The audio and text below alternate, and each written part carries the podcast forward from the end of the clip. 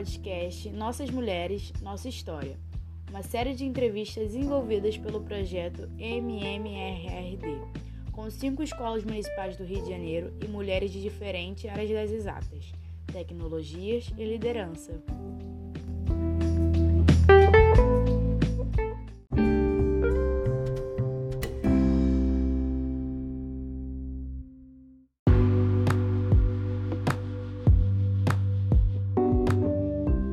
Episódio, contamos com a participação de Marina Victória, Eduarda Venâncio e Giovana Salles, alunas da Escola Municipal República do Peru. Márcia Monteiro e Iraildes Carvalho, orientadora das meninas no projeto MMRRD. Viviane Japiaçu, coordenadora do projeto, e Carla Azevedo, major do Corpo de Bombeiros e primeira mulher a comandar uma unidade operacional do CBM-ERJ.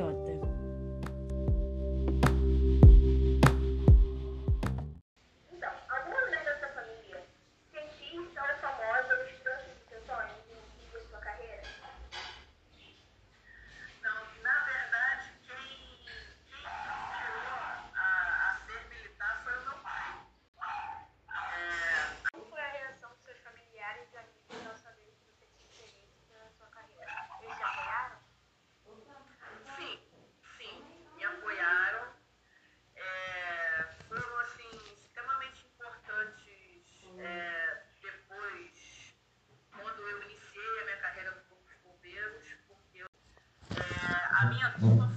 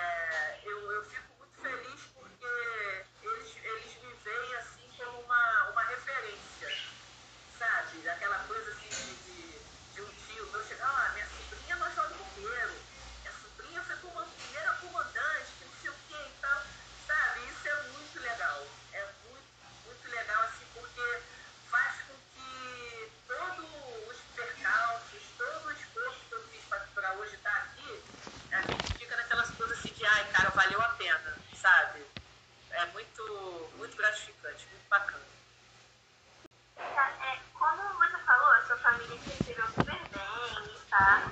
Mas e as pessoas de fora? Tipo, quando você estava se começando e tal, alguém falou que você não seria capaz, ou te julgaram, ou não acreditaram em você? Ah, com certeza. É, isso, isso, infelizmente, hoje eu acho que já está um pouco, um pouco menos, mas a gente está falando aí, gente, de 20 anos atrás, né? Agora, em janeiro de 2020, eu faço, eu faço 20 anos de serviço como bombeiro. Então, era uma realidade completamente diferente. E, principalmente, é, dentro da instituição, da instituição é, eu, eu lidei com, com pessoas que, que a, além de estarem sendo comandadas né, por uma pessoa que tinha de, de idade, como era o meu caso, né, o que eles tinham igual ou até mais só de, de corpo de bombeiros, eu ainda era mulher. Então, assim, para a cabeça de muitos deles, aquilo era quase um absurdo. Né? Porque alguns ali faltava pouco ter idade para ser meu pai. Então não é todo mundo que lida é, com isso de uma maneira natural, né? Porque a gente sabe que tem lá os machistas e tal, né? pessoas que, que, que, que, que não aceitam né? ser, ser mandadas por mulher, aquela coisa toda, só que é, desde o começo, né? Assim, eu já meio que sabia que eu, que eu, que eu enfrentaria esse tipo de resistência, mas eu falei, ó, eu só, a única maneira de eu vencer isso é eu provando, a, né, à medida né, do, do, que as coisas forem acontecendo no meu dia a dia, através da minha competência profissional, né, do, do, da minha inteligência, da, da né, das minhas ações assertivas dentro da minha Ele função, eu vou,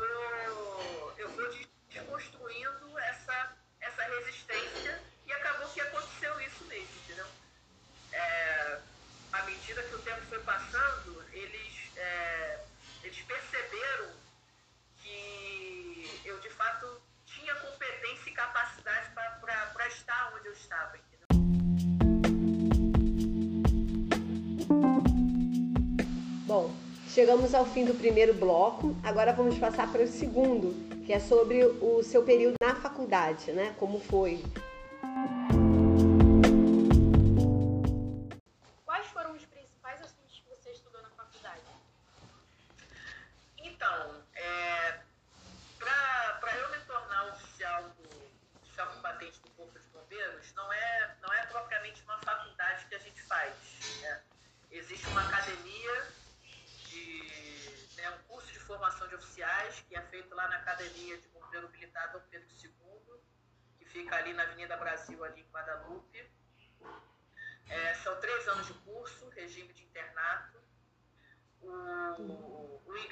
Dá através do, do vestibular da UERJ, né?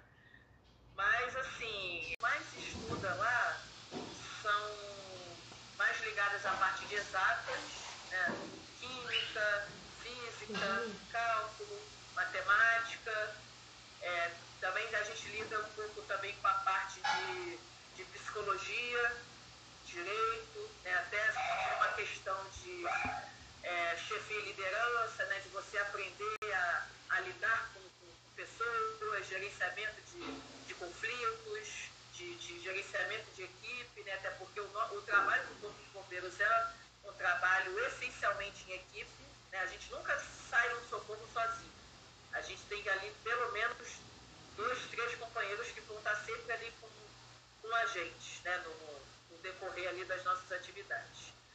É, isso assim falando mais da parte, da parte acadêmica?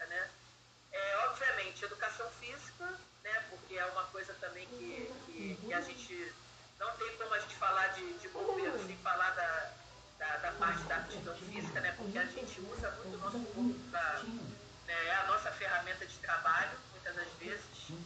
E a parte profissional, né? que a parte mais técnica profissional, digamos assim. É, salvamento em altura, a parte de combate a incêndio, de outros tipos de, de, de, de salvamento, né, como é, so, é, primeiros socorros, é, parte de, de, de, colisão também de veículos, né? a retirada da, das ferragens da vítima, salvamento de pessoas em elevador, enfim, né, a, gente, a gente faz um pouco de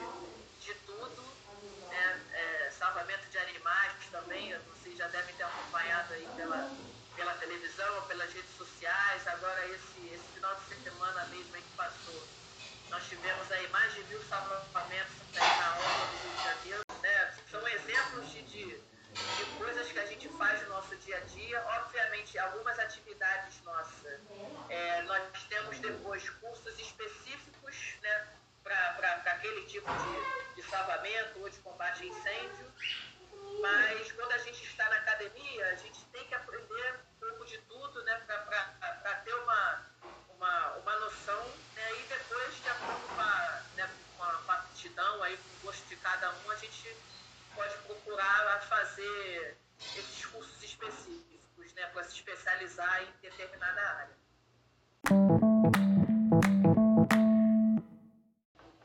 Como a falta de representatividade feminina na sua profissão impactou ao longo da sua formação? Então, impactou bastante porque a, a minha turma foi a primeira. Nós já tínhamos mulheres é, na área de saúde, né, médicas, dentistas, enfermeiras, técnicas de enfermagem, mas é, na área de, de, de, de, combatente e tal, a minha turma foi a primeira. Então,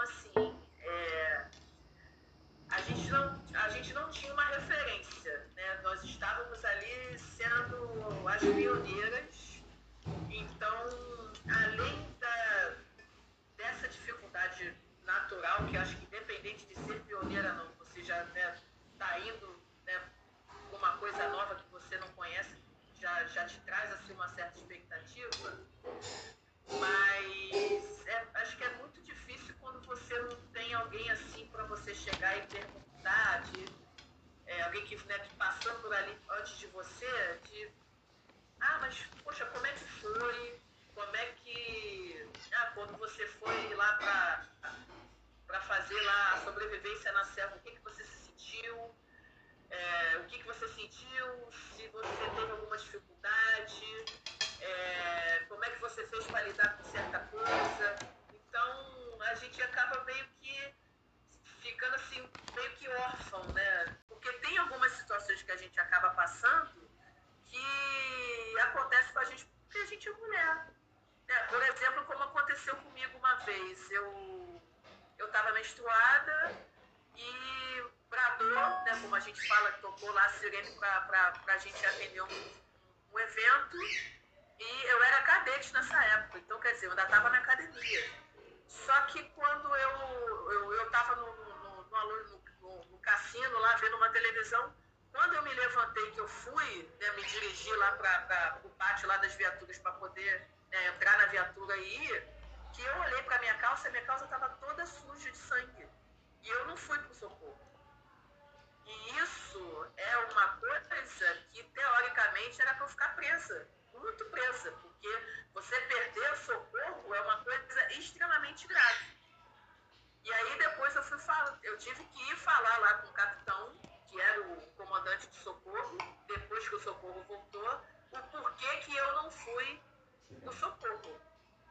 Agora você imagina, a minha cara, né? Fiquei morta de vergonha, mas fazer o quê?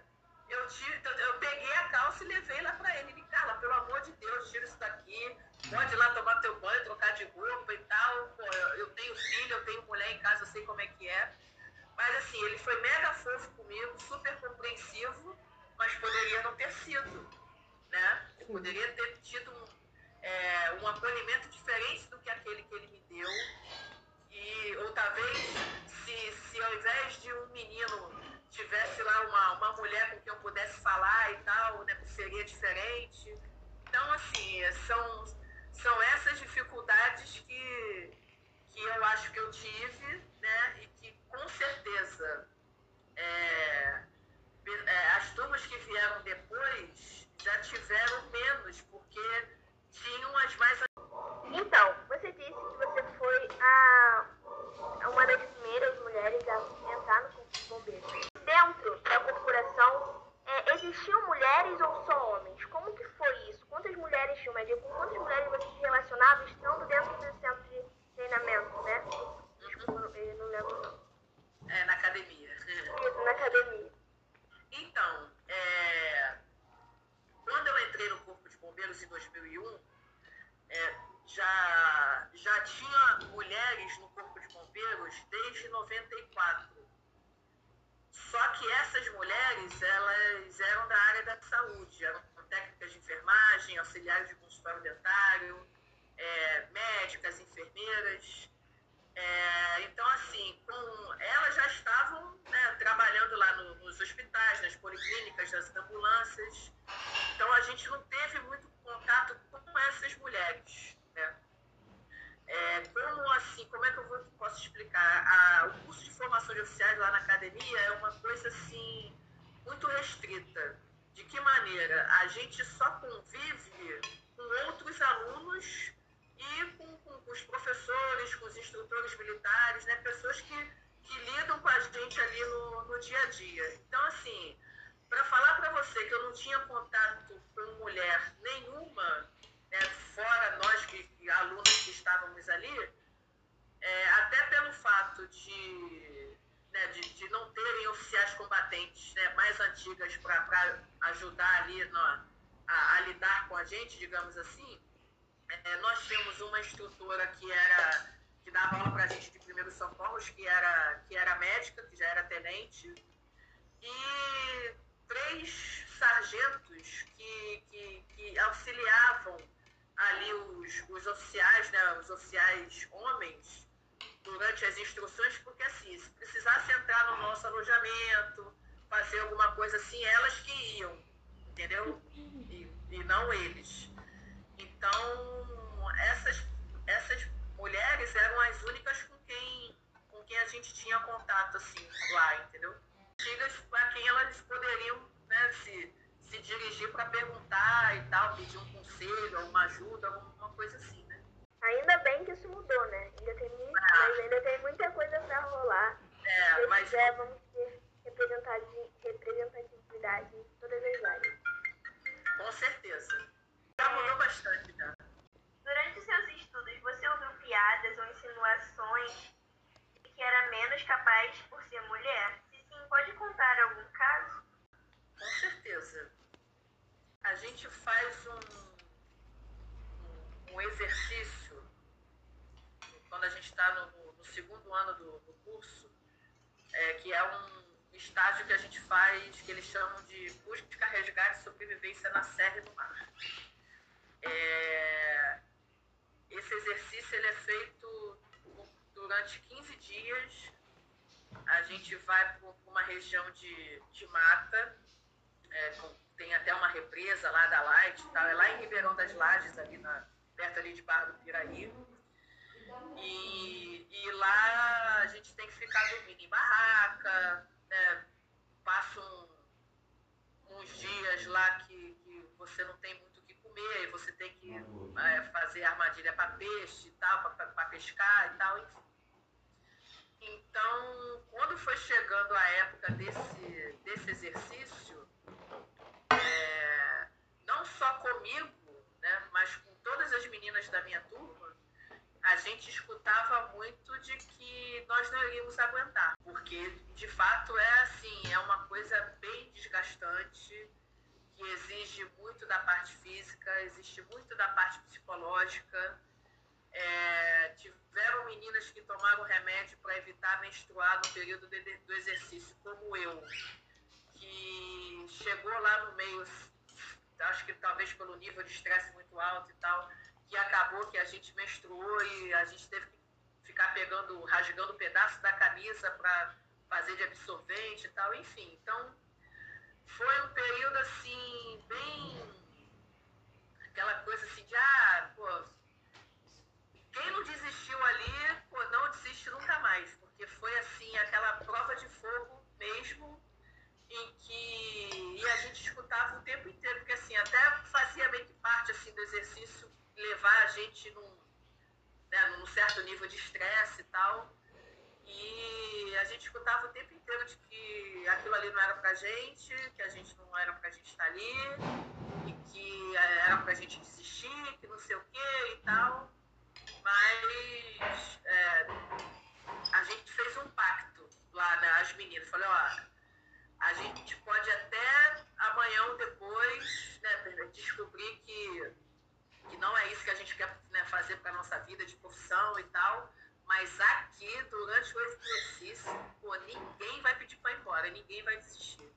E assim, foi muito aquela coisa mesmo de uma dando força para outra, sabe? E graças a Deus, no final aí desses 15 dias, a gente né, conseguiu todo mundo voltar para academia, junto com os meninos também, né, todo mundo junto. Mas foi, foi bem difícil.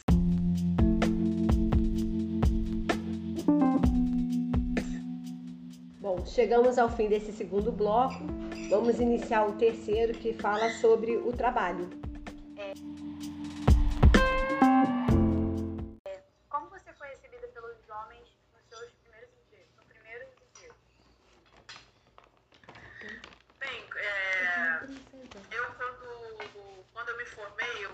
Aspirante, eu, eu fui, eu fui para o quartel de Campo Grande. Escolhi para Campo Grande porque na época eu morava, morava lá e tal, para poder trabalhar perto de casa. E gente, eu fui recebida com, com, com muita desconfiança. Nós éramos um grupo de cinco aspirantes, era eu e mais uma menina da minha turma e outros três rapazes. Mas eu e a, e a Luciana, eu, eu lembro assim que o, o- a maneira como os bombeiros olhavam para a gente era diferente, porque a gente era mulher. Então, é, e assim, é, não só porque a gente era mulher, mas em que sentido que eles olhavam para a gente? É, de que a gente não teria é, resistência física, que a gente não ia saber operar determinados equipamentos, como a motosserra, como o desencarcerador hidráulico, que a gente não ia saber fazer uma amarração para fazer um rapel, né, em caso de necessidade, que a gente não ia saber usar um Tifor, que é um aparelho que a gente usa para fazer tração de, né, de, de, de coisas pesadas, tipo assim, é, tem que tirar um carro de um, de um barranco, né? Eu pego o cabo de aço lá do Tifor, amarro para poder né, vir tracionando ele para vir puxando o carro e tal, enfim. É, e sem contar que muitos ali tinham. Então, é, em algum momento da sua carreira, é, você recebeu menos. então, também pegava essa parte assim da, da, da experiência, da inexperiência nossa profissional, né? Que isso era inegável, porque assim, a gente veio da academia em que a gente estuda toda a teoria, né? Mas a prática ali, o dia a dia, o cotidiano é bem diferente. Mas para a gente tinha, além dessa questão da inexperiência profissional, é, tinha essa questão também de ser mulher, né? E a gente ter a responsabilidade de comandar um socorro, né? Que de fato é uma, é uma responsabilidade muito grande. Então, assim, a estratégia que eu, que eu adotei é, é, foi eu, eu, eu aproveitei todas as oportunidades que eu tive para demonstrar o meu conhecimento técnico profissional. Então, por exemplo, é, nós íamos um, faz, atender um evento de corte de árvore. Então, quando eu chegava lá no local, eu era a primeira a meter a mão na motosserra, ligar, pegar a corda, subir na árvore, e, e aí eles ficavam olhando assim, porque assim, não, isso não é muito comum.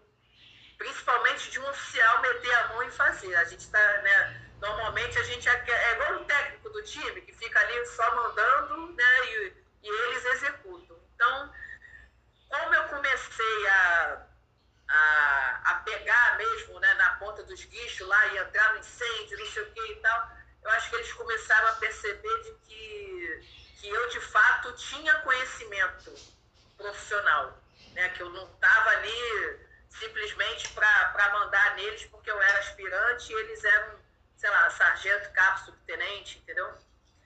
E é, então acho que com isso eles foram é, ganhando mais confiança, né? E aí foram ficando assim mais, mais tranquilos assim de, de lidar. Exercendo a mesma função que um homem? Não, porque no funcionalismo público, né, seja ele no âmbito militar ou no âmbito civil, é, isso, isso não pode acontecer. Porque assim, não, deve, não deveria acontecer também na, na iniciativa privada. Né? Mas é, para a gente que é funcionário público, é, o, o, o salário ele vai de acordo com, com, com, com o cargo, com a função que você exerce, independente do, do gênero. É, você já sofreu algum tipo de assédio no trabalho? Já. Já. Foi, foi uma vez só, mas já, já sofri sim. Mas eu consegui né, sair da situação de uma maneira tranquila, digamos assim. Não, não, não foi nada que, que, que eu tivesse que é, tomar assim, uma, uma atitude mais drástica. Né? Eu consegui, né, de uma maneira é, tranquila, digamos assim, né, falar com a pessoa que não, não ia rolar. E aí ela entendeu e né, não, não, houve mais nenhum tipo de insistência, de, de nada desse tipo.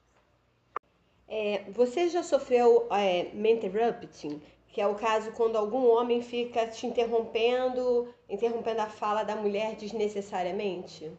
Acredito que não, né? Pelo seu cargo, não, né? Fica não, mais difícil não. acontecer isso. E Não. mansplaining, quando o homem fica querendo explicar o óbvio, como se nós mulheres não fôssemos capazes de entender. Também não. Que bom. É bem comum, né? E tem a outra situação que é o brokering, que é quando um homem se apropria da mesma ideia já expressa por uma mulher, a fim de levar os créditos por ela. Eu acredito que no seu, no seu local de trabalho, é, o, o, o caso de ser uma oficial, né, tem mais esse respeito, né? Acho que aqui fora nós sofremos mais com isso, né? É, eu, eu acho que essas três situações que, que você citou é, acaba tendo assim na, na, na iniciativa privada acho que acaba tendo um ambiente mais propício para isso acontecer mesmo que também na iniciativa privada a gente tenha né, essa coisa da, da hierarquia né porque às vezes você tem né, questão de mas eu, eu acho que acaba é, tendo um maior número de ocorrências do que na, na- pelo menos na área militar, né? Comigo, Sim. particularmente, pelo menos nunca aconteceu.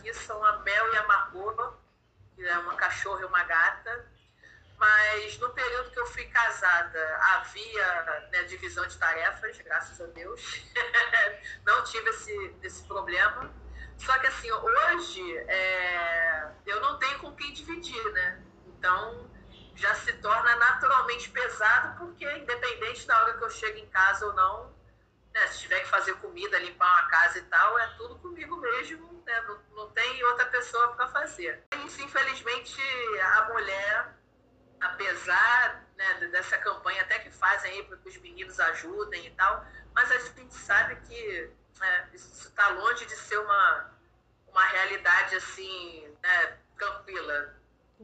Essas atividades estão impactando o seu trabalho remoto durante a pandemia? Com certeza. Assim, eu já não estou mais fazendo trabalho remoto, né?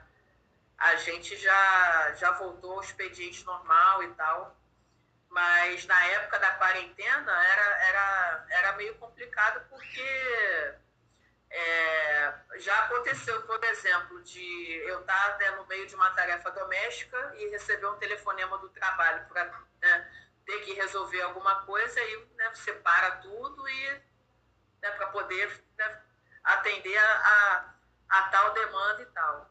E, e até pelo fato de eu não ter com quem dividir as tarefas, aí né, isso ainda se torna um pouco mais difícil, porque é, hoje eu ainda tenho aqui uma, uma faxineira que vem de 15, di- 15 dias e me ajuda e tal, mas na época da quarentena não tinha. Então, o que eu deixasse de fazer ia depois se acumulando e uma hora eu ia ter que tudo aquilo e, e resolver, entendeu? Qual é a parte mais gratificante de ser bombeira? Olha, eu acho que é você ser um pontinho de esperança para uma pessoa que está numa situação difícil. Muito ruim, né? mas é muito bom quando a gente chega no lugar e, e a pessoa que está ali naquela situação vê a gente como, como uma, uma coisa boa, uma referência de caramba, chegou o bombeiro, ele né, vai vir aqui, vai, vai resolver meu problema, vai apagar o fogo aqui do meu carro, vai me tirar das ferragens, vai me levar para um hospital e tal. E, e, e, essa gratidão que as pessoas têm pela gente, isso não tem dinheiro que pague, sabe? Você é muito é muito bom você você saber que você fez a diferença na vida de alguém. Então, eu vou fazer a última pergunta da, daqui do podcast. E é uma pergunta simples, mas que faz a gente refletir um pouco. O que você diria para o seu eu de 10 anos atrás? Um conselho. É, não desista. Não desista, acredite, tenha fé que tudo que você almeja, que você deseja, é, com um pouquinho de paciência, né, porque às vezes a gente fica ansioso querendo que as coisas aconteçam né, muito rápido e tal, mas se a gente tiver fé, perseverança, os nossos sonhos, e, é, e, assim, a gente também tem que fazer, né, correr atrás para as coisas acontecerem. Mas se a gente fizer a nossa parte, pode ficar certa que a vitória chega. Chegamos ao final dos blocos. Para o coração de vocês e é isso. Sim, eu gostaria de falar com a Major Carla que nossa escola é vizinha do quartel do Meyer e que nós ah. sempre tivemos um ótimo relacionamento quartel ali e alguns trabalhos, aquele de ir nas escolas, é, inclusive meu filho pequeno estudava lá e tem fotos com os bombeiros. E os bombeiros realmente é o herói da nossa sociedade. Realmente isso em todos os tempos. E o garoto, quem é o garoto que não quer ser bombeiro? Agora, a surpresa foi a garota que se tornou bombeira e hoje essa mulher competente. É esse agradecimento a vocês, é, aos bombeiros em geral. E Obrigada. Também, particularmente a senhora, porque fez a, esse trabalho, essa entrevista com a gente, foi muito gratificante. Eu acredito que isso vai ficar para sempre para essas meninas, como exemplo, como diretriz. E só tenho a agradecer e parabenizar.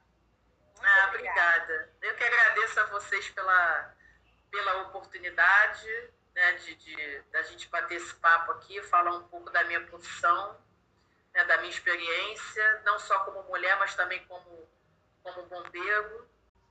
Então, da minha parte, eu só tenho a agradecer né, pela, pelo convite aí da Viviane, é, por estar aqui batendo esse papo aí com vocês. Me coloco à disposição né, por que vocês precisarem de uma, né, de uma próxima vez, próximos projetos. Né? Fiquem aí à vontade. E é isso, gente. Muito obrigada. Tá um prazer imenso aí passar essa tarde aí com vocês. Meninas, vocês gostaram? Contou pra gente. Eu adorei. Sim, gostei muito. Muito obrigada. Muito obrigada, Major Carla, pela sua presença. A sua a conversa que nós tivemos essa tarde foi assim muito bacana, muito boa. É, passou passou situações que às vezes a gente não pensa, né? Que o bombeiro passa por aquelas situações e o quanto você é guerreira. Meus parabéns, você é muito guerreira. Parabéns, parabéns e parabéns, tá? Que outras meninas também sigam o seu caminho, o seu exemplo, porque realmente é maravilhoso. A profissão de bombeiro já é maravilhosa e ver mulheres também representando, né? Então, parabéns, guerreira. Obrigada. Obrigada. Muito obrigada, professoras, Ira e Márcia, por estarem aqui guiando e acompanhando as meninas. E meninas, parabéns, hein? Parabéns pelas perguntas, e as taburas. Além de tudo, serão aí. Obrigada. Boa tarde. Obrigada. Tchau, tchau. Beijo, boa tarde. Tchau.